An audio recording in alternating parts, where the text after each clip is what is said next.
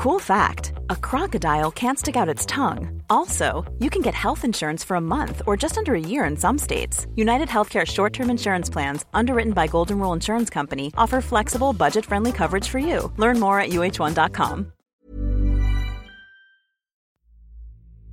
Mes chers camarades, bien le bonjour. Quand je fais un entretien avec un professionnel de l'histoire, il y a une question que j'aime beaucoup poser. Quelles sont les sources qui lui permettent de travailler sur le sujet dont il est en train de parler? Parce que celles-ci peuvent être de nature assez différente, hein, écrites, archéologiques, architecturales. Bref, rien que pour les textes, il peut y en avoir une multitude avec des points de vue divers et variés. Et c'est notamment le cas pour notre invité du jour, Alfredo Gomez-Müller, qui est professeur honoraire d'études latino-américaines et de philosophie. Il est venu nous parler d'un texte spécifique, écrit par Linka Carcilasso, qui a la particularité d'avoir un père espagnol et une mère inca mais on parlera de lui plus en détail dans quelques jours. Pour l'heure, on va s'intéresser aux sources nous permettant de connaître l'histoire de la chute de l'Empire Inca. Alors bonne écoute.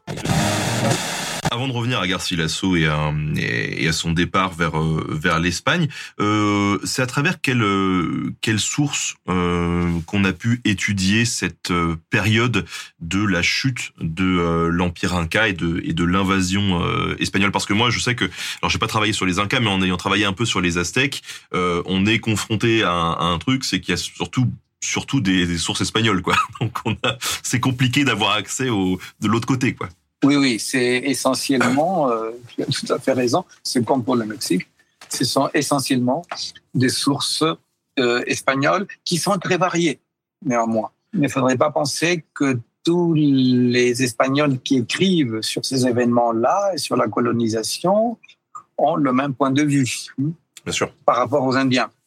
Euh, il y a des figures, par exemple, tout à fait remarquables euh, dans l'histoire euh, de l'époque, la figure de euh, Bartholomé de las Casas, qui était un missionnaire dominicain qui a pris la défense des Indiens de manière très courageuse.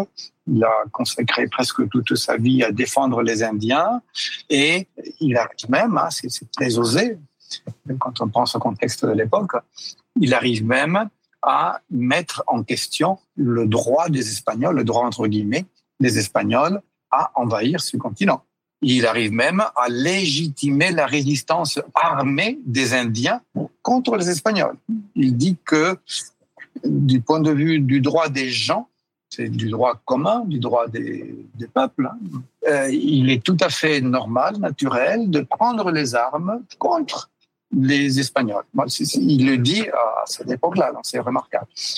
Euh, inversement, il y a d'autres Espagnols qui entreprennent une politique culturelle de dévalorisation des cultures du continent, politique culturelle de mépris. Donc ils écrivent, il y a notamment un vice-roi au Pérou, le vice-roi Toledo, qui euh, euh, rassemble toute une série d'écrivains espagnols euh, il leur dit qu'il faut écrire sur les Incas, mais écrire d'une certaine manière. Alors, ce qu'ils écrivent, ces auteurs comme Sarmiento de Gamboa, par exemple, ce qu'ils écrivent sur les Incas, c'est bon, la relève du mépris le plus, le plus abject en quelque sorte. Non? Ce sont des sauvages, des barbares, des gens qui, sont coupables de toutes les atrocités possibles et imaginables. Donc tout ça pour euh, légitimer l'invasion espagnole, bien sûr. Parce que les Espagnols disent, ah, nous, nous apportons la civilisation, nous apportons les bonnes mœurs, nous apportons le christianisme, la vraie religion, etc. Donc il y a cette politique de dévalorisation chez toute une série d'auteurs espagnols. Justement, l'œuvre de Linca Garcilaso est une réaction à ces écrits-là, à cette euh, manière de présenter l'histoire. Donc les sources, c'est essentiellement des Espagnols, mais ils sont très variés. Comme je viens de le dire, il y a plusieurs points de vue. Le statut de ces Espagnols est aussi différent. Il y a des chroniqueurs, donc des gens qui écrivent des chroniques, c'est-à-dire des récits, des récits sur les événements qui sont en train d'arriver. Euh, il y a des chroniques extrêmement intéressantes. Hein. Il y a des, des, auteurs qui, à une époque où la science de l'histoire n'existait pas, en tout cas, on ne pratiquait pas l'histoire comme on la pratique aujourd'hui, évidemment. Et déjà à cette époque, il y a certains chroniqueurs qui sont extrêmement rigoureux, qui prennent euh, la peine de, de de, chercher à vérifier des, informations ici ou là, qui diversifient les sources d'informations. Et d'autres, par contre, qui, font des, des choses euh, parfois par lui dire ou qui laissent courir leur imagination. Donc, c'est très diversifié. Il y a aussi, comme au Mexique, des écrivains indiens ou qui s'affirment indiens, comme Linda Garcilaso de la Vega, qui a été pendant plus de trois siècles l'une des principales sources sur l'histoire de l'invasion.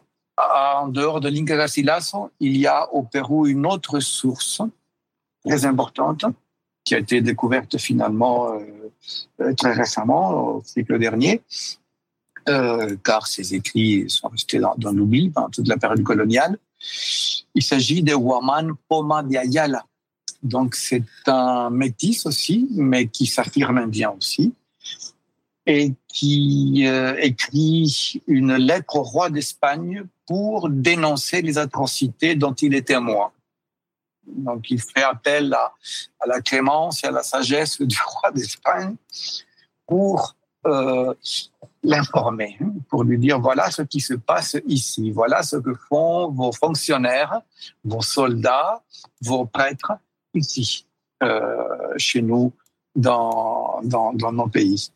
Alors, Waman Pomandayal est une source extrêmement importante d'informations. Donc, il y a, comme tu vois, il y a aussi quelques sources indiennes, ou proches des Indiens en tout cas, euh, des sources espagnoles très variées.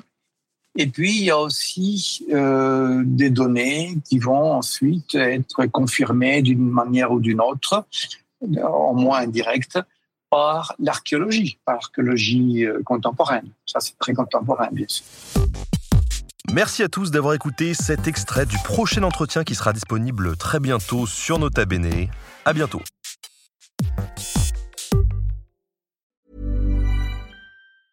Hey, it's Danny Pellegrino from Everything Iconic.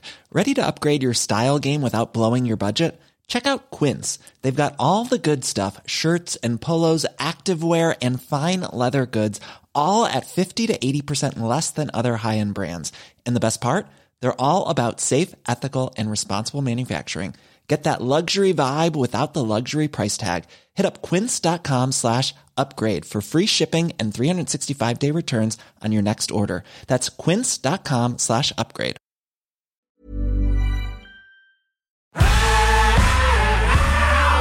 Si vous avez aimé ce podcast, vous aimerez aussi mon autre podcast, Callisto, dans lequel je vous raconte des mythes et des légendes.